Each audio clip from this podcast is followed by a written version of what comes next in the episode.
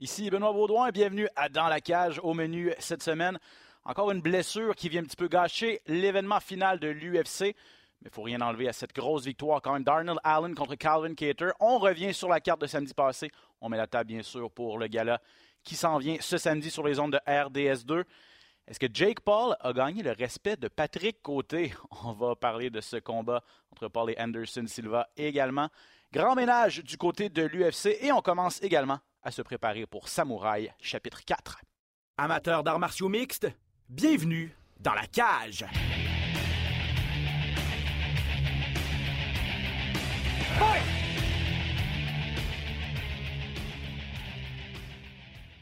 Autre épisode de Dans la cage, votre podcast dédié aux arts martiaux mixtes, en compagnie, bien sûr, de Patrick Côté, notre analyste ici à RDS. Pat, mon ami, en forme?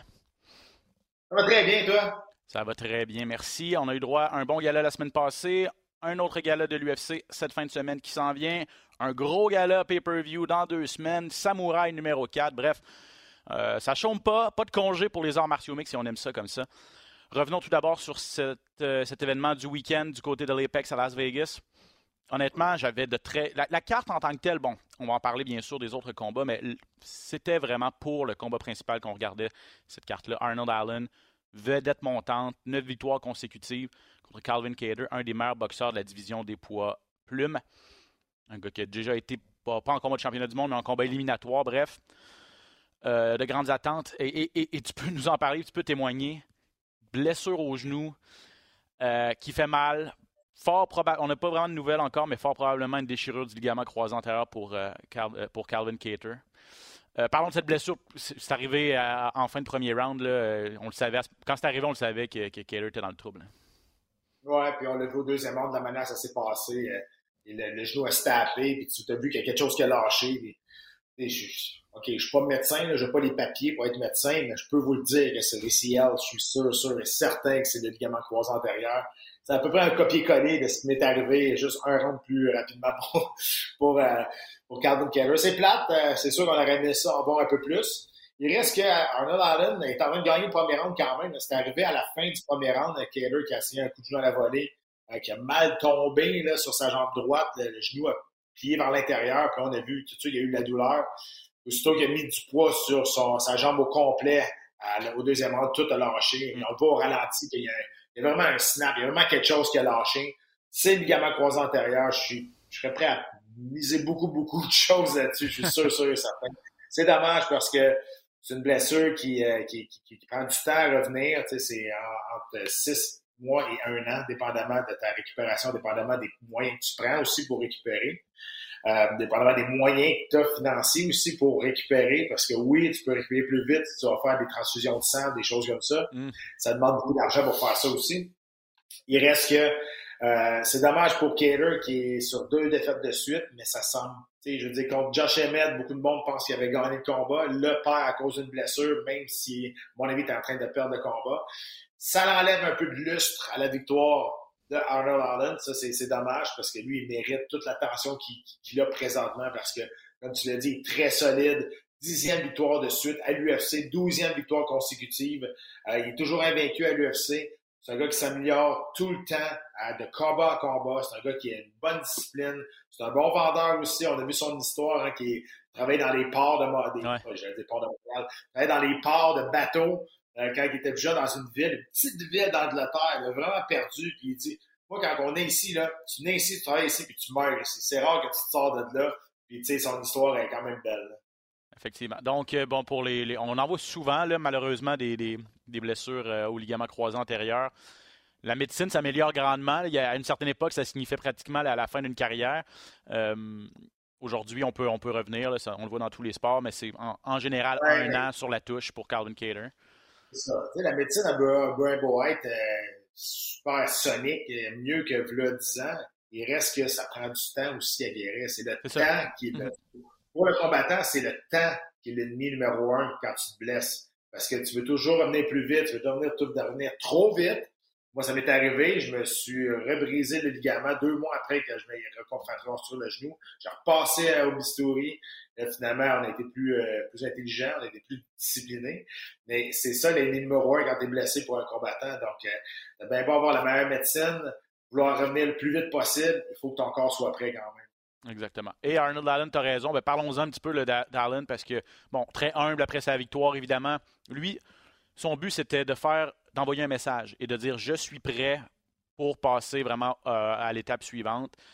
Voulait non seulement gagner, mais gagner de façon, euh, comme je l'ai dit, passer un message, de façon convaincante, idéalement.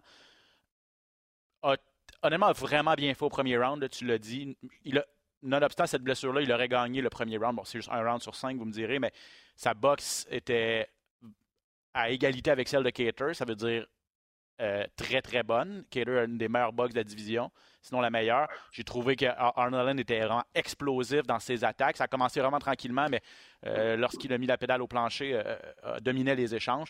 Donc, c'est de bon augure. On lui a demandé qui il voulait affronter. Bon, il n'y avait pas vraiment de nom en tête. je pense qu'il a peut-être été pris un petit peu au dépourvu par Michael Bisping à, ce niveau-là. Mais il a dit Regardez, j'aimerais savoir un titre intérimaire. Si Volkanovski est pour aller à 155 livres, euh, ça semble être un scénario probable. Euh, pourquoi ne pas créer un titre intérimaire à 145 livres et mettre Arnold Allen dedans? Le problème, c'est que ben, devant lui ou euh, dans les classements, tu as Max Holloway, tu as Yair Rodriguez, tu as Brian Ortega, bon, qui lui aussi est sur la touche présentement, Josh Emmett. Aucun de ces combattants-là est bouqué présentement. Ils attendent tous de savoir ce qui se passe avec, avec le champion. comment tu vois les, différents scénarios, toi, à 145 livres? C'est pour ça que moi, je suis un grand fan de champions de deux divisions en même temps parce que ça met, ça met, une pause sur l'avancement des autres combattants dans, l'organisation, dans l'académie de poids. Euh, c'est ça, on oublie que, je dis, oui, Allen, c'est comme un peu la saveur du, la, saveur du mois, là, parce que c'est tellement une belle séquence. Mais j'aimerais ça le voir vraiment contre, comme, des Rodriguez ou contre euh, Max Holloway, d'avoir un combat éliminatoire pour un combat de championnat du monde. Un combat de championnat intérimaire, ça, je comprends pas que ça vaut. Je comprends pas que. Moi, je me bats pour le championnat intérimaire. J'ai une belle chez nous, mais je suis pas le ceinture. J'ai un titre intérimaire. Je comprends pas le, but de vouloir devenir champion intérimaire. Je peux avoir. Euh, moi, je ferais beaucoup plus des combats éliminatoires que d'aller chercher un titre intérimaire qui vaut absolument rien. Puis tout le monde sait que c'est des, comme des, pas des, titres de papier, mais des ceintures de papier. Tu sais, je ça vaut, ça vaut pas grand-chose tant que le champion est encore euh, au sommet de la, au sommet de la, tour, puis il y a encore la vraie ceinture. Euh, je sais pas si. Je suis même pas sûr, même si tu es champion intérimaire, tu n'as pas un plus grand pouvoir de négociation. Des champions intérimaires où tu es aspirant numéro un, à mon avis, ça change pas grand-chose sur les négociations. Ah non, hein. C'est pas, c'est, parce que parce que l'UFC qui crée ces titres-là sait effectivement que eux-mêmes le ben savent que c'est que c'est des titres. Puis honnêtement, le papier là en fait comme tu dis. quand, on crée des titres intérimaires, c'est soit pour fermer la gueule aux combattants qui se plaignent qu'il n'y a pas de combat de championnat parce qu'il y a un autre champion qui, est deux championnats de division ou fermer la gueule aux fans qui trouvent ça aberrant que le champion euh, il défende pas son titre, et qu'on fait un titre intérimaire ou il nous manque un combat d'envergure sur un pay-per-view pour vendre le pay-per-view. Fait qu'on va faire un combat d'un titre pour mettre en finale. C'est plus attrayant que juste faire un pay-per-view avec aucun, aucun combat de champion. Mm-hmm. Je comprends, je comprends. Euh, je suis d'accord à, voir quelle, avenue l'UFC va utiliser. C'est juste, que, c'est juste que je regarde, je, reviens à mes, classements et à ces quatre gars-là. Holloway, bon, mériterait. Il a perdu deux fois contre Volkanovski, mais il est toujours là toujours classé numéro 1 à 145 livres. Euh, Yair Rodriguez mériterait d'avoir sa chance. Josh Emmett a battu tout le monde contre toute attente. Mériterait d'avoir sa chance aussi. Brennan, tu sais, je veux dire, fait que je pense qu'il y a moyen avec ces quatre gars-là, pendant qu'Ortega surtout est sur la touche, il y a peut-être moyen de faire deux combats éliminatoires. Tu sais, un mini tournoi, là, en fait, là, tu sais, euh, sans que ce soit un vrai, un vrai, tournoi, mais mettre ces quatre gars-là ensemble, puis potentiellement, quand on se sera battu les, les, les uns contre les autres, à ce moment-là, ben, Volkanovski sera peut-être prêt à, venir redéfendre son titre.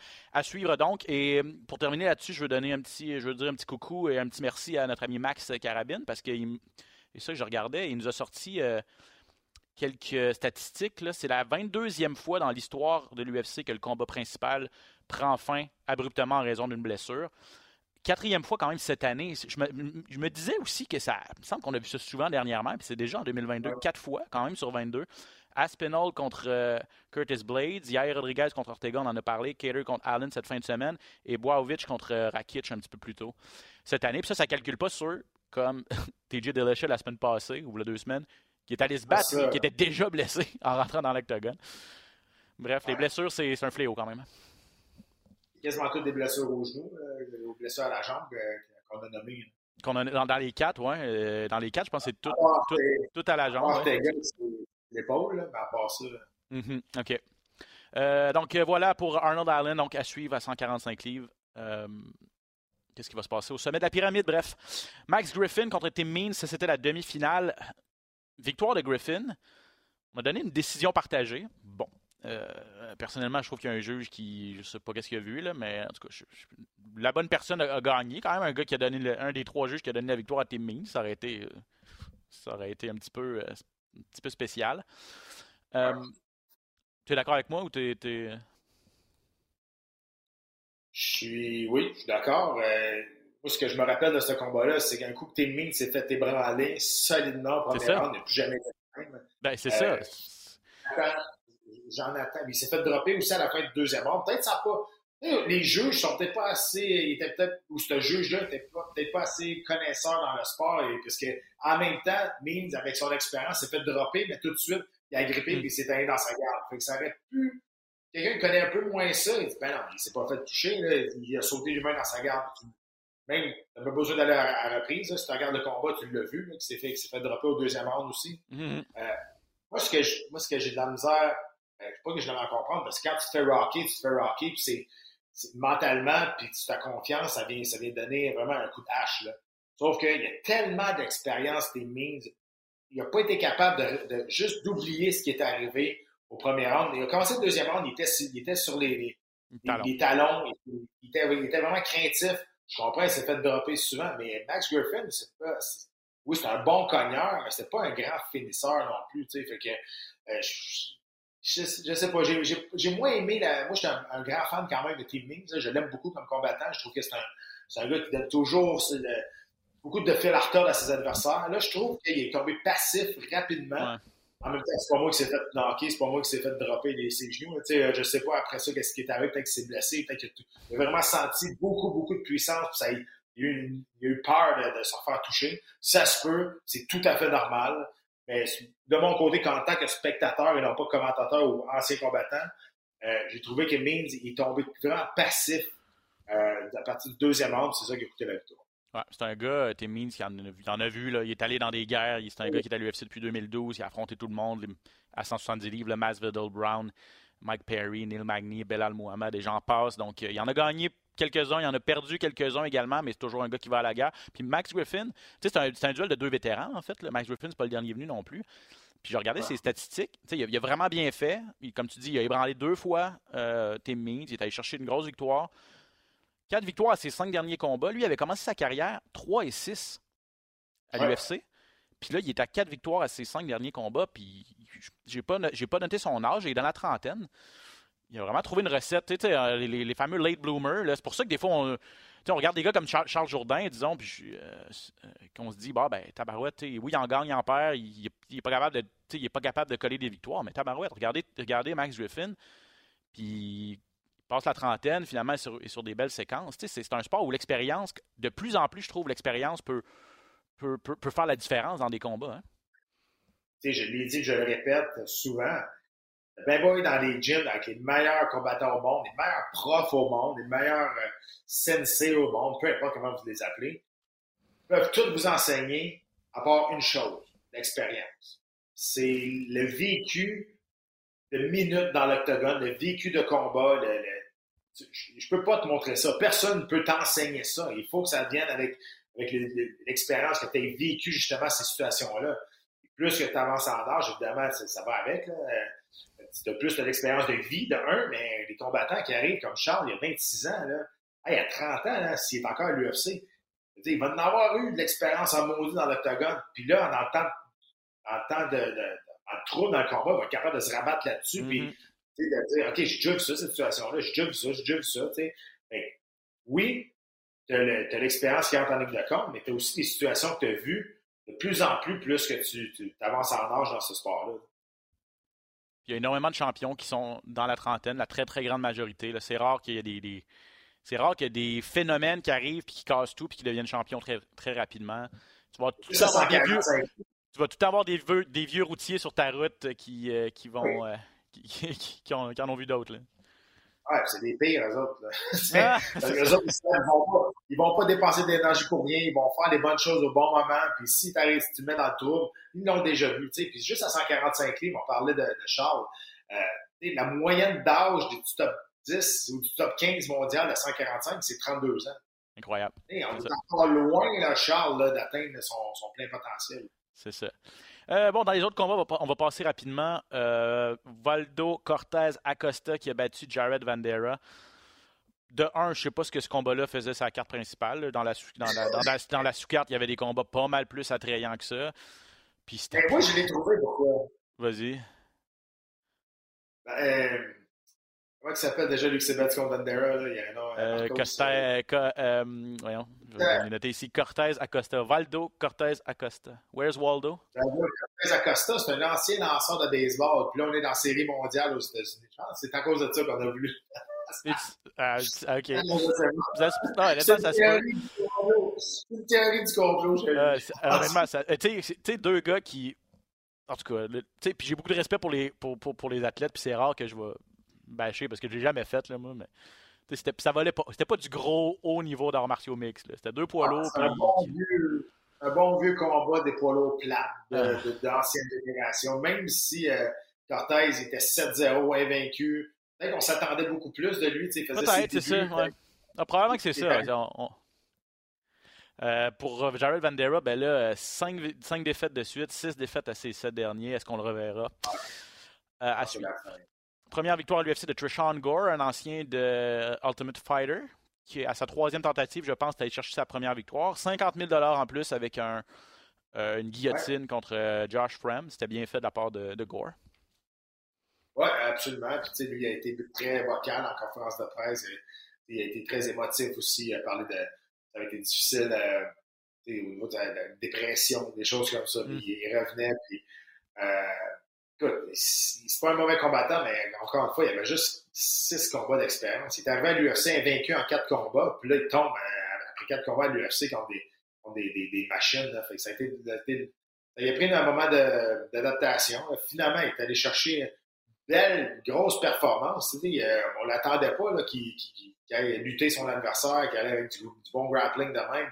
C'est ça qui est allé chercher, euh, c'est ça qui l'a amené vers la victoire. Vraiment, un jeu inattendu de sa part. Roman Dolidze, lui, aurait pu euh, être euh, sur la carte principale contre Phil Oz, euh, deux gars, deux gros cogneurs. Et Dolidze a été celui qui a cogné le plus. Gros, son chaos, c'était du solide là, contre Phil Oz. C'était au deuxième round, je pense, ou fin de premier même, peut-être. il est allé chercher 50 000 en plus. Mais tout ça, ça a été, ça a été créé par Phil Oz, qui était pratiquement sur une jambe. Clairement, avec sa clé de cheville, euh, de l'idée a, a, fait mal à Oz, puis ça, ça l'a vraiment, euh, ça l'a vraiment mis dans une position difficile pour la suite. Je dirais que c'est pas la clé de cheville comme telle, c'est, comment il a tenu la jambe et comment il a tenu la cheville et c'est comment que Oz a tourné du mauvais côté. L'erreur de tourné, Lui, s'est blessé lui-même en pas tournant du bon côté. Le genou, on l'a vu, puis tout de suite, quand il s'est relevé, il a, il a, crié, il a, fait un bruit, puis on a dit qu'il pensait que c'était terminé. Mhm. Finalement, ben, là, il, a continué, puis ça a été quand même un coup violent. Euh, il est quand même tombé flat sur le dos, pas à peu près. Mais bon, lui aussi, ça va être intéressant, de, ben, intéressant pour nous, mais pas pour lui, mais de voir la gravité de cette blessure-là par la suite. Puis pour dire 5 victoires en 6 combats à l'UFC, le Géorgien. Un, très bon athlète et un gros cogneur. Et finalement, euh, Marcos Rogerio de Lima qui est allé euh, battre Andrei Larlovski, le, le vieux, parlant de vieux routier, là, on a ébranlé. Puis ça, c'est un peu bizarre. Là. Rogero de Lima a réussi à ébranler, mais avec un coup sur le sternum, on aurait dit de Arlovski. Puis au sol, ben, on ne s'attendait pas à ce, que, ça se termine en soumission. Les, mises devaient être assez intéressantes pour une victoire de Rogero de Lima par soumission, mais c'est comme ça que ça se terminait, par étranglement arrière. Ouais, c'était sa deuxième ou troisième soumission dans en carrière. Euh, quand même, euh, Arlovski était sur quatre victoires de suite. Il était mm-hmm. sur une bonne séquence. Là-dessus, il y avait deux décisions partagées, mais peu importe, il était sur quatre victoires de suite. Je avance en âge, j'ai dépassé la quarantaine, beaucoup, beaucoup de combats. Il était rendu presque à son 40e combat à l'UFC, je pense que c'est 39 ou 38. Là. C'est beaucoup de combats, ça c'est juste à l'UFC. je veux dire, il n'y a plus, plus grand-chose à prouver. il a été champion en 2005-2006. Est-ce qu'il lui reste encore beaucoup d'années? Non. Est-ce que ça, je veux dire, c'est pas fait knocker, il s'est fait débranler d'une manière étrange, comme tu, comme tu l'as dit, mais euh, je pense qu'on va le revoir encore. Puis l'UFC va prendre euh, Arlovski tant qu'il va vouloir rester, je pense. Je dis, encore, pour les coureurs, c'est encore un combattant qui peut être dangereux parce qu'il y a quand même une bonne, encore une bonne boxe. C'est quand même des mains encore très rapides. Évidemment, c'est plus rapide qu'avant. C'est un gars qui... Pas lui donner, je ne pas lui donner des, des, des et des, non. C'est un gars qui demeure en bonne forme physique, j'ai l'impression. Euh, c'est un gars qui prend soin de, de, de, son corps et tout ça. Là, donc, euh, au, niveau, au niveau de la forme physique et au niveau de, la rapidité, des qualités athlétiques, euh, même malgré son âge, ça demeure euh, un bon athlète. rapidement, on va mettre la table pour la carte de cette fin de semaine. Un duel présenté sur nos ondes en intégrale. la carte sur RDS2 à 17h samedi. En finale, Marina Rodriguez contre Amanda Lemos. Duel.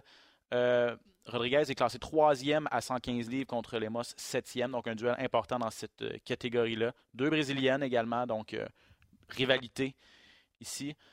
Rodriguez, fiche de 16 victoires, une défaite, deux verdicts nuls sur quatre victoires consécutives qui l'a propulsé donc au troisième rang de la catégorie. Les moches fiche de 12 victoires, deux défaites, un combat nul. 6 et 1 à ses 7 derniers. Sa seule défaite, c'était contre Jessica Andrade. Donc deux filles qui sont au sommet, euh, au sommet de la division à, à 115 livres. Une division qui va bouger au cours des prochaines semaines en plus. Ouais, deux filles qui ont perdu contre deux anciennes championnes du monde. Ben, Esparza, elle est championne encore. Elle est redevenue championne. Donc, pas des performances à rougir. C'est sûr que quand on regarde euh, les, la puissance, ça va vraiment du côté euh, de Lemoche. Rodriguez, euh, vraiment, là, toute, une fiche, là, on va se dire. Là, sur quelle victoire de Sud, mais elle a, elle a battu euh, à son dernier combat en mois de mars. Puis Chonan, on la voyait quasiment devenir l'aspirante obligatoire avec une victoire face à, face à Rodriguez. Rodriguez a comme brisé cette, cette Déraillé, ouais. là Ouais, exact. Donc, euh, ça, va être, ça va être la fun d'avoir ça parce que oui, tu, tu l'as dit là, dans, les, dans les prochaines semaines, euh, dans deux semaines, dans le fond, euh, ça, va être, ça va être le combat de finalement Esparza contre Zhang Wanli.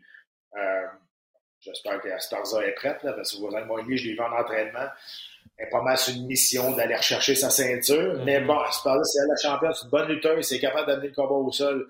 Euh, ça va être euh, le meilleur aspect pour elle.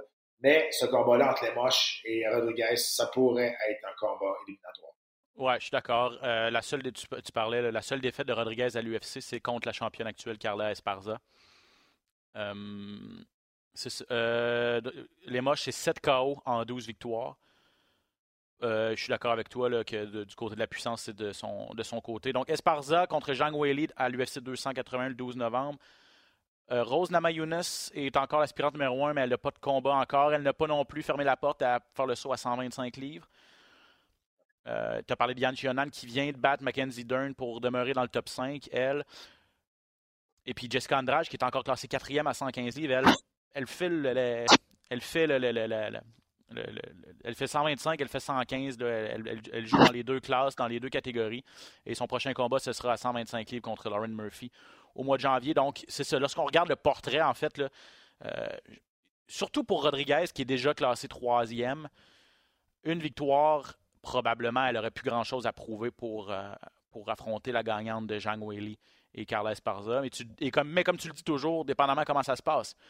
Parce qu'effectivement, si Zhang Weili gagne un combat, gagne le combat contre Esparza et c'est relativement serré, est-ce qu'on va vouloir redonner une revanche immédiate à Esparza? On sait comment ça s'était passé entre Esparza et Namayunas la dernière fois, un des combats les plus plates qu'on a vus euh, dans les dernières années. C'est sûr que Namayunas ne s'est pas donné trop d'arguments de négociation pour euh, retourner en, championnat, mais elle a été deux fois championne de la catégorie. Donc, il ne faut pas l'oublier non plus. Oui, on l'aime beaucoup du côté de l'UFC, je pense. Sauf que je pense que c'est plus comment je peux dire ça? pas elle le problème, mais je pense que le problème, c'est elle contre elle. Euh, elle on en a déjà parlé. Je veux dire, elle a beaucoup de dépression, des émotions en fleur de peau aussi. Puis là, avec tout le hate qu'elle a reçu à son dernier combat, parce que ça a été un combat vraiment ordinaire face à Sparza, elle a perdu son titre en plus. Elle n'était pas d'accord. Euh, je veux dire, elle, s'est comme retirée. tout le temps ça qui arrive avec euh, Rosa Magnus. Aussitôt que ça, elle sent qu'il y a trop de pression, trop d'attention sur elle, que ce soit bonne ou mauvaise, elle se retire, on ne sait pas ce qui se passe, un moment donné, elle bondit, puis oh, il est encore là. puis c'est ça qui, arrive présentement. Fait que c'est sûr que, dépendamment que Rodriguez, si elle remporte la victoire de manière éclatante, elle devrait passer devant demain. On s'attend à un combat debout, je pense, en fin de semaine. Rodriguez, euh, les je sais que c'est une fille qui, euh, qui, combat beaucoup plus debout. Rodriguez, euh, à mon souvenir, c'est une bonne bonne boxeuse aussi. C'est une point fighter, là, en fait. C'est pas une fille qui a nécessairement beaucoup de puissance, mais qui, est rapide, qui a une bonne boxe et qui, qui va être capable de vraiment toucher avec un peu plus de, de régularité et de précision ses adversaires, right? Oui, c'est pas une combattante qui est ultra puissante, mais très rapide, excellente condition physique, puis elle met beaucoup, beaucoup de pression, mais tu as raison, elle lance beaucoup, beaucoup de volume, c'est souvent comme ça qu'elle va déborder ses adversaires. Donc, c'est notre combat final de cette fin de semaine. Euh, dans les autres combats qui retenaient mon attention, je regardais la carte, ça devait être la finale, ça devait être Bryce Mitchell contre Mosvar euh, Evloev, deux très bons combattants 145 livres, des combattants du top 10. Malheureusement, Evloev s'est blessé. Rodriguez et Lemos qui devait être, je pense, sur la carte l'UFC 280 euh, euh, il y a deux semaines. On a pris ce combat-là pour le placer en finale euh, pour un peu sauver sauver la carte. Dans les autres combats, donc en fin de semaine qu'on vous présente, Neil Magny classé 13e à 170 livres contre Daniel Rodriguez, donc duel de top 15 des mi-moyens. Puis là, je regardais ça. Bon, les deux combattants ont 35 ans, donc on ne peut pas parler de Rodriguez qui est un, un jeune espoir ou un nouveau venu, mais c'est un gars qui est quand même à surveiller. Puis je trouvais ça un petit. Parce qu'il a. Parce qu'il a, euh, je vais vous le dire, 7 victoires, une défaite à l'UFC, 4 victoires consécutives. Donc il est vraiment en ascension, le Daniel Rodriguez. Mm-hmm. La dernière fois qu'on a vu Neil Magny, c'était contre Shavkat Rakhmonov. Neil Magny, c'est un vieux routier. Là. Puis je, vais utiliser le, terme gatekeeper dans son cas parce qu'on lui a donné Rakhmonov la dernière fois, qui lui est un super espoir. Rakhmonov s'est débarrassé de Magny relativement, relativement rapidement. Puis là, on redonne à Magny un gars qui cherche à monter, à, passer dans le top 10 euh, en, Daniel Rodriguez. Donc, euh, euh, c'est ça Neil Magny de nos jours. Hein. Oui, et Neil Magny, tu ne veux jamais affronter, tu veux jamais l'affronter parce que c'est un grand combattant, il, travaille bien avec son allonge, une lutte sous-estimée. C'est sûr que là, face à Akhmadov, il s'est battu contre un des plus beaux espoirs de cette division-là, un jeune combattant qui a faim, qui est en pleine ascension. Euh, c'est dommage, mais tu as raison. on, a mis Rakhmadov face à des Magny pour faire briller Rakhmadov. Euh, on espérait ben, Pour voir ce qu'il avait dans le ventre, puis s'il était vraiment prêt à. C'est ça. Ouais, exact. Donc, mais Neil Magny, c'est toujours une valeur sûre comme telle. Et tu as raison. C'est gatekeeper. Moi, je déteste cette, cette mm. expression-là. Euh, mais tu as raison. C'est un gars qu'on va mettre à une place stratégique sur la carte parce qu'on sait que ça va valoir la peine, on sait que c'est un bon nom, on sait qu'il ne sera jamais champion du monde, mais qu'il reste toujours là, qu'il va donner des bons combats, qu'il va se présenter. Alors, c'est ça, un gatekeeper. Euh, voilà, donc euh, Magni quand même, 20, euh, c'est ça, le gars, le gars est allé dans des guerres. Jeff Neal, Robbie Lawler, Li Jingliang, Carlos Condit, Calvin Gastelum, puis là, il faut regarder la liste, il, a affronté, il est là, il est là depuis 10 ans l'UFC, il, il, a affronté tous les bons. Euh, Rodriguez, euh, je le disais, fiche de 7 et 1 à l'UFC, 4 victoires consécutives, 8 KO et 4 soumissions en 17 victoires, donc un bon ratio de victoires avant la limite. C'est votre demi-finale cette fin de semaine. Je regardais la carte, un, dernier combat que je veux, que je veux parler avant de passer euh, à notre prochain sujet, c'est Mark Madsen contre Grant Dawson à 155 livres. Madsen est invaincu en 12 combats pro. Dawson, une seule défaite en 20 combats professionnels, deux gars à 155 livres, qui ne sont pas dans les classements, mais qui sont de très très bons combattants quand même. Madison a 38 ans. C'est un gars qui est arrivé en arts martiaux mix sur le tard, évidemment. Pourquoi? Ben, parce qu'il avait une carrière olympique à gérer, une carrière de sport amateur. Le gars a gagné une médaille d'argent en lutte euh, au jeu de 2016. Il a gagné cinq fois le championnat du monde pour la Norvège, euh, pour le Danemark plutôt. Donc, euh, c'est plus, plus une petite jeunesse, mais probablement un des bons lutteurs, livre pour livre, dans, dans l'UFC. Oui, il utilise sa lutte. Euh, Henry Soudo, on a souvent critiqué qu'il n'utilisait pas assez sa lutte. Peut-être même s'il a été champion en 2000, pas. Je veux dire, là, je m'acharne un peu sur lui, là, mais souvent, c'est parce que on, trouvait qu'il n'utilisait pas assez sa lutte. C'est un bon boxeur, mais on voulait le voir lutter. C'est un champion olympique de lutte complètement le contraire de Madsen, qui est vraiment là, ce qui décide de t'amener à terre. Des bonnes chances que tu y. Euh, il utilise vraiment, vraiment bien sa lutte. Puis lui, il a dit aussi, hein, il dit, moi, là, j'ai l'âge que j'ai, j'ai pas de temps à perdre. Il dit, bon, alignez-moi des combats, puis donnez-moi des, je vais, je, vais, les gagner, puis je vais tout, je, vais passer par, je vais passer à travers tout le monde. pour monter le plus vite possible. Là, ben, ça va passer face à, Dawson euh, en fin de semaine. Dawson, moi aussi, j'aime bien voir évoluer Madsen qui est invaincu quand même encore. Ouais. Et Dawson, c'est un ancien poids plume, donc est-ce que le, est-ce que le gabarit va jouer? Euh, avait de la misère à faire le poids à 145 livres. Il a fait la bonne chose, je pense, à monter à, à 155 livres. Mais, et, puis tu, parlais de Madsen qui veut, qui veut gravir les échelons. L'affaire, c'est qu'il y a dans la catégorie où ça va être le plus long, monter les échelons. On en parle souvent, les, les, légers de l'UFC. T'as beau allumer. Tu regardes. Euh, Islam était sur une séquence de quoi 10, 11 victoires maintenant. OK, il est champion, mais il a eu besoin du pushing de Habib pour euh, avoir sa chance. Euh, ça, va, ça t'en prend énormément des victoires pour gravir les échelons dans la catégorie. Anderson Silva contre Jake Paul. Le YouTuber qui l'a emporté. Bon, est-ce qu'on peut encore l'appeler YouTuber? C'est un boxeur à temps plein. Donnons-lui le crédit. Il a battu par décision unanime. Et là, on, parle, on, parle de boxe, mais on parle de boxe parce qu'Anderson Silva était en jeu. Et, ça demeure. Ça demeure que Jake Paul a, juste affronté des, des, combattants d'arts martiaux mix en boxe dans sa carrière. Donc, il y a un lien.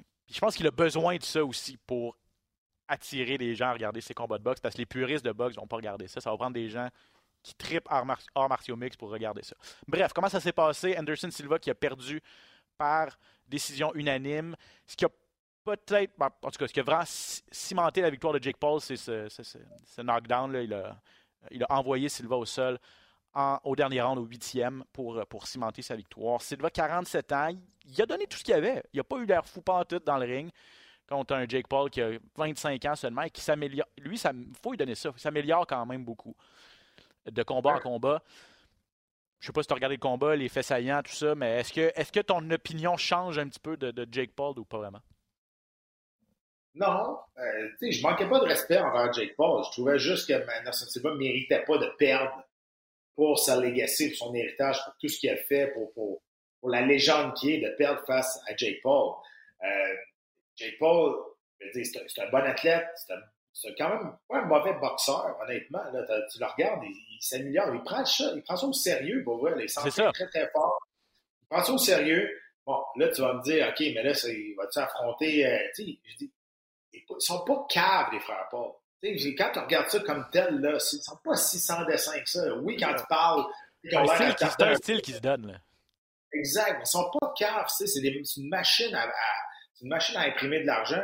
Il, est allé chercher du, monde qui était connu dans les arts martiaux mix. Ouais, ben Askren, qui je pense que ma fille a une meilleure boxe que lui. Donc, Ben Askren, c'est une grande gueule, il est capable de vendre. C'est exactement ça qu'il a fait. Tyron Woodley, est allé chercher Tyron Woodley, qui était sur une pente descendante complètement avec, euh, avec sa carrière dans l'art martiaux mix. Il savait que c'était un lutteur aussi, pas une super boxe, la puissance, mais pas une très bonne boxe technique.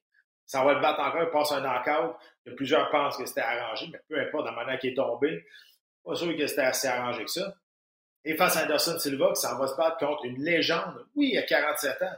Puis oui, c'est, c'est normal. C'est ça qui est supposé arriver, un gars de 25 face à un gars de 47. C'est supposé arriver ça que le gars de 47 a de la misère à la rapidité.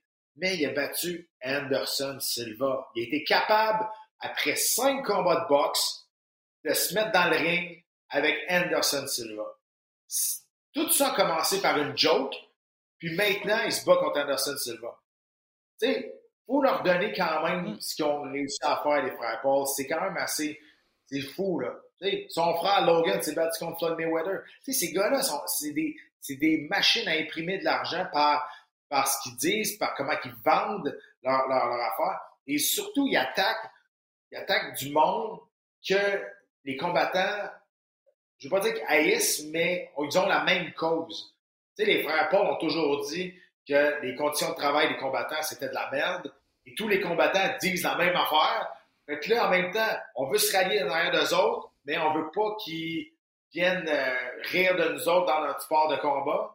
Là, finalement, ils ont réussi à faire ça. Puis le bet qu'il y avait entre les deux, ils ont, ils ont fait un, bet ensemble. C'est vrai? Anderson Silva Parce que si Anderson Silva perdait, ben Anderson Silva et lui allaient bâtir une union pour protéger les combattants pour le salaire, avoir un meilleur salaire, avoir une assurance emploi quand tu sors, avoir une assurance santé. Bon, est-ce que ça va se faire? Non. Mais il reste que, il reste que la, cause commune est partagé par tous les combattants là-dedans et les frères Paul. C'est pour ça que ils ont un peu plus de respect envers cette communauté-là parce que tout le monde veut des meilleurs comptes de son travail pour les combattants. Euh, sur l'histoire du syndicat, il y a eu beaucoup de tentatives. C'est encore en cours d'ailleurs pour, pour une de celles-là, mais des gros noms qui sont déjà ralliés à des causes, puis ça n'a jamais fonctionné. Est-ce qu'Anderson Silva, qui est à la retraite ou pratiquement, va, vouloir vraiment s'impliquer là-dedans à suivre? Ça a fait vendre, ça a, fait jaser, ça a fait écrire des articles et ça a fait vendre. Je suis d'accord avec ton analyse aussi de, des, combattants qui, veulent. On les aime pas, mais on veut, on se rallier derrière eux, mais en même temps, on les, ça, c'est des personnages qu'on veut pas trop aimer. Euh, et, je, réitère qu'ils ont besoin du fameux crossover qu'on appelle, parce que les puristes de boxe vont, rire de ça ceux qui regardent, ceux, qui, aiment le septième art, euh, le noble art plutôt, le septième art c'est le cinéma, le noble art, ceux qui tripent sur la boxe vraiment, puis qui, Jake Paul peut pas aller dans le ring, il a, il, a, il calé, il a mis au défi Canelo. Non. non. Mais tu ça, ça là, contre Canelo, si, mettons, on fait ce combat-là, ça, c'est la fin. Ça, ça va tuer la boxe. Parce que là, on va les ça va tuer la boxe parce que, ça va être le parce que ça va être le combat qui va vendre le plus dans l'année. Ça va être une farce. Ça va être une farce. Et Canelo Alvarez n'a pas besoin. Là. Il est déjà ah, multi-millionnaire. Ça dépend de son ego, ça dépend de son orgueil. il va se faire piquer, il va se faire piquer. ça n'a pas de bon sens. Mais, imagine, là. Il faut juste imaginer. Ça, là, ça, reste un sport de combat, ça reste un sport de contact. imagine Paul lance un Hail Mary, une balle de chassante puis il couche Canelo. tu vas me dire, ouais, je comprends, je pense pas que ça va arriver dans 100 ans. Mais il y a une chance tout le temps, il ferme les yeux, il swing, il tout croche. C'est encore plus dur de se battre contre quelqu'un qui est tout croche que quelqu'un qui a un style propre. Parce que tu sais à quoi t'attendre. Comme, comme euh, contre euh, Paul, tu sais pas à quoi t'attendre. Ça peut venir de tout bord, de tout côté. C'est tout croche, un coup de coup de passe, whatever, sans faire exprès. Tu sais, imagine là, que Paul swing, puis il couche Canelo. C'est le décès de la boxe pour les 25 prochaines années. Mm, ouais. ouais. les conséquences pourraient être assez euh, désastreuses ou importantes, à tout le moins, effectivement. Et ah non, c'est ça. Mais... Honnêtement, moi, je suis le gérant Canelo Alvarez, puis il me dit non, je vais aller péter à la porte. Je dis, dis non, ferme tes oreilles, t'écoutes pas ce qu'il dit, puis non. Non, c'est sûr qu'on va pas là. C'est impossible c'est pas une question que je pense que tu pas capable de te battre. Ça n'a pas rapport. là, il faut, que je m'assoie avec lui pour lui expliquer mon point de vue que je viens de t'expliquer là. Puis c'est sûr que c'est dur, on va être dur à comprendre parce qu'il dit, ouais, ça ne touchera jamais. T'as raison! Mais imagine. Ah, le, le, le, le, puncher chance, là, voilà. Euh, moi, je vais te dire qu'est-ce qui va arriver. Il va affronter Nate Diaz. Parce que là, bon, ça s'est déjà battu un petit peu d'un couloir, ça a l'air. Il va affronter Nate Diaz, qui est loin d'être le meilleur boxeur aussi de, de, l'UFC. Donc, parfait dans la lignée des, adversaires de, Jake Paul. Puis, pas mal sûr, pas mal sûr. Je serais prêt à mettre un petit peu d'argent sur, que, sur quand Conor McGregor va revenir, ça va être contre Jake Paul. Puis ça, ça va ah, Tu sais, à la fin, on a vu les bourses aussi. tu sais, euh, je veux dire, euh, Anderson Silva a fait 500 000, Jake Paul a fait 1,5 million, puis après ça, il y avait des pourcentages de pay-per-view. Moi, je te confirme que Nate Diaz ne viendra pas à se battre pour Jake Paul pour 500 000 non, mais ça va vendre pas mal plus. Que, je pense qu'ils vont être capables de donner plus puis que ça va vendre plus aussi. Euh... On a beaucoup plus d'argent pour amener Nate Diaz dans ce ring. C'est vrai que ça n'a pas été. C'est vrai peut-être que la promotion commence. Ça, ça s'essouffle peut-être un petit peu, là, les frères Paul. Euh, effectivement. Là. Euh, il va falloir qu'ils trouvent une façon de renouveler un petit peu leur promotion parce que ouais, c'est vrai qu'à ce niveau-là, peut-être que c'est peut-être pas assez pour Nate Diaz et c'est certainement pas assez pour Conor McGregor, ça c'est sûr. Grand, rapidement, actualité en martiaux mixtes, Pat. Grand ménage à l'UFC. Écoute bien ça, il y a 14 combattants qui ont été coupés au mois d'octobre. 9 dans les 24 dernières heures. Je vous nomme des noms. Jesse Ronson, Misha Sirkunov, les deux Canadiens. On s'en doutait. Nick Maximov, protégé des Diaz. On en parlait des Diaz? Coupé après sa dernière défaite contre Jacob Malkoun. Ça, j'ai comme été surpris. Askar Askarov, qui est dans le top 5 à 125 livres. C'est pas le top 3. À sa demande. À sa demande. Voilà, oui. oui. La, la, la, la, nuance est quand même importante à faire. Euh, Christophe Yotko, le Polonais, peut-être retraite potentielle, bref, a été coupé. Mais Bobby Green, lui, est pris pour dopage, donc n'est plus à l'UFC. Alexis Olenek est en fin de contrat. Est-ce qu'on le reverra? Bon, l'UFC peut le re mais pour l'instant, il n'est pas avec l'organisation. Elir Latifi, même chose. Lui, il est, lui c'est bizarre, hein? j'avais pas vu ça passer, mais euh, est, suspendu par la commission athlétique du Nevada parce qu'il s'est battu sans divulguer qu'il avait une, infection euh, staphylococcique, en tout cas, du, ouais, une staph infection. Donc, on l'a suspendu. A dit eh qu'il allait peut-être prendre sa retraite. Il était à 40 ans. Euh, bref, à suivre. Mais c'est quand même drôle. C'est pas une lumière, Latifi, là. Il a tout dit ça en entrevue après le combat, dans l'octogone. Il a dit, ah, il, a place de fermer sa gueule. Ben, dans sa tête, il devait se dire que c'était pas grave, là, mais c'est ça, il sait pas à quel point c'est contagieux et tout. Là. non, mais d'un, il a fait passer à la commission athlétique pour des câbles. Le deux, je veux dire, c'est ultra, ultra contagieux, ça. C'est dangereux pour lui aussi, là. Si t'es pas traité une infection comme ça, tu peux te faire amputer, là. Fait là, avec, là, là, après ça, dans, dans l'entrevue, après, là, il est en train de tout dire ça. Il dit, ah, mais je ne l'ai pas dit à mes coachs, je ne l'ai pas dit à personne, mais j'ai une staff infection, puis là, j'avais la, la, chambre grosse de même, là, deux jours, là, là, là. Moi, j'étais dans, dans, le studio, c'est juste moi, là, qui trouve ça pas de bon je regarde sur Twitter, je regarde ses réseaux sociaux, avec tout le monde, là, mais voyons donc, là, comme, tu peux pas te battre avec une staff, ta commission athlétique, elle Fait que là, tout le monde, là, mais voyons donc, tu sais, je dis, femme, là, avec tu peux pas, pas, tu sais, des affaires de même, je veux dire, ça n'a pas de bon sens, là. Euh, non, euh, c'est ça. C'est assez, assez, cocasse, mais on rit, mais c'est pas vraiment drôle, en fait. C'est le bottom line, c'est ça. Mais euh, pour en revenir aux 14 combattants coupés en octobre, je pense que ça va avec la. on fait rentrer du monde, là. surtout, surtout l'été. ça vient de se terminer à l'automne, le Dana White Contender Series. Là, mais on fait rentrer du monde à par dizaines là, durant l'été avec Dana White Contender Series. Il faut qu'on en laisse partir plusieurs aussi. Donc, c'est ça. On, on, veut rajeunir l'organisation, on veut amener du sang neuf Darren Weeks, euh, l'ancien adversaire, le dernier adversaire de, de Johan aussi, qui était toujours euh, aucune victoire à l'UFC. Jesse Ronson, le Canadien, c'est pas des Canadiens, mais il est 0 en 6. Mm-hmm. à un moment donné, il faut, faut même si on est bien partisans, tu regardes, regardes les, faits, c'est ça. 0 en 6. Ces trois, trois, premiers combats, ils ont perdu par décision partagée. Il reste que quand tu regardes sa fiche, c'est 0 en 6. Tu ne vois pas les, les décisions partagées. C'est ça, exact. C'est ça. Ronson et Sirkunov, on en avait parlé de Sirkunov, on, le voyait venir. Bref. Georges Saint-Pierre, officiellement, qui n'est plus sous contrat avec l'UFC. On l'a vu cette fin de semaine à Showtime comme analyste. Les gens se demandaient. Euh, on n'en a pas vraiment parlé, toi et moi, là, en fait. Georges travaillait pour RDS euh, sur les galas de l'UFC auparavant, euh, a décidé de ne pas revenir cette année. et là, peut, peut aller travailler sur Showtime. Il a dit parce que mon contrat de combattant à l'UFC a pris fin. Donc, ça me permet d'aller être analyste à d'autres réseaux concurrents, entre guillemets. Euh, donc, on l'a vu euh, pour euh, Anderson Silva contre Jake Paul cette fin de semaine.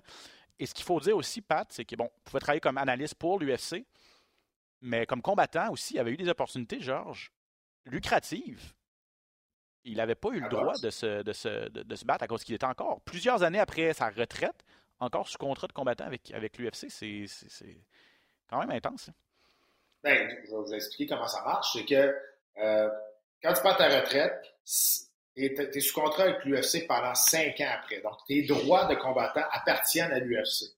Donc, même quand tu prends ta retraite, si tu ressors de ta retraite, tu vas aller faire d'autres choses, eh bien, il faut toujours que tu passes par l'UFC, puis eux autres peuvent égaler toujours l'offre d'une autre organisation. Mettons, moi, je prends ma retraite, deux ans plus tard, euh, Bellator, euh, il va, va, venir me chercher. Bon, l'UFC, à moi, il aurait sûrement dit, bah, vas-y, on s'en fout. Mais pour Georges, c'est différent. On s'entend, et Georges, on veut le garder, on voulait garder son nom, c'était très lucratif pour l'UFC. Donc, c'est sûr qu'on voulait pas qu'il fasse d'autres choses. Si tu, veux, si tu veux te rebattre, mon homme, tu vas revenir chez nous. Parce que tes droits pendant cinq ans après ta retraite nous appartiennent. Là, il a pris sa retraite en 2017. Ça fait cinq ans. Et là, il est libre comme l'air, il peut faire ce qu'il veut. T'as raison, il y avait un combat de boxe face à Pacquiao. C'est pas de l'AIA? C'est de l'AIA? Je pense que c'est de l'AIA. De l'AIA. Et puis ça aurait pu. Puis Georges voulait le faire. De l'AIA voulait le faire aussi. Puis on l'a bloqué, on l'a bloqué à l'UFC à, cause justement de cette, euh, cette clause-là dans le contrat. Donc, il a donné des entrevues en fin de semaine en marge du gala de boxe. on lui a demandé est-ce qu'un retour potentiel était dans les cartons. Il dit il faut jamais dire jamais. Mais il a dit, je le ferai surtout pour des causes qui me tiennent à cœur. Je le ferai pour de redonner un petit peu également. Donc, on, peut, on lit entre les lignes des combats de charité. Il a dit, je ne veux plus faire de MMA non plus, de d'arts martiaux mix. Je ferai de la boxe, peut-être avec des gants un peu plus épais que des gants d'arts martiaux mix, parce que bon, je suis rendu. Euh, ma santé, c'est important pour moi. Donc, vous ne verrez pas Georges Saint-Pierre à Bare Knuckle Fighting Championship, c'est sûr. Si vous le revoyez se battre, ça va être pour, euh, pour, pour, euh, pour des Si un jour je vois ça, je l'appelle pas, je m'en vais chez eux pour lui donner. Ah, c'est ça, tu l'empêches. On lui fait, une, on lui fait une intervention. ah, on est en gang au pire. Là. On laissera jamais faire ça. Donc, félicitations, Georges, pour euh, la fin de ton contrat. Et ben, bonne chance dans tes futurs. Euh, je pense qu'il va être en demande pas mal. Euh, je pense qu'il a même fait des trucs en Asie dernièrement et tout ça. honnêtement, il va être en demande pour, pour analyser et tout ça. Donc, je ne suis pas trop inquiet pour, pour Georges, qui voyage beaucoup. Il donne des conférences partout dans le monde. Bref, même s'il est à la retraite, il est tellement occupé. Donc, on devrait le revoir. C'est une grande vedette partout ce qu'il voit encore aujourd'hui. Il fait déplacer les On devrait le revoir, c'est ça, dans nos, dans nos téléviseurs, malheureusement pas chez nous au Québec. Demain, demain justement, il est, il est, revenu au Québec parce que demain soir, là, on est mardi, hmm. mercredi le 2 novembre, il va être finalement intronisé au Panthéon des sports euh, du Québec. Hmm.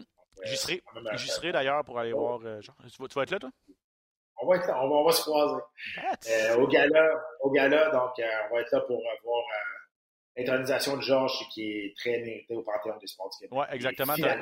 T'as raison, mais ça, euh, as raison, ça se passe demain, c'est vrai. Euh, donc, QV, tout simplement incroyable. Georges Saint-Pierre, Éric Gay, euh, multiple champion de ski alpin. Benoît Huot, multiple médaillé paralympique en âge. Charline Labonté, ancienne gardienne de soccer, de, de, soccer, mais de hockey, bien sûr.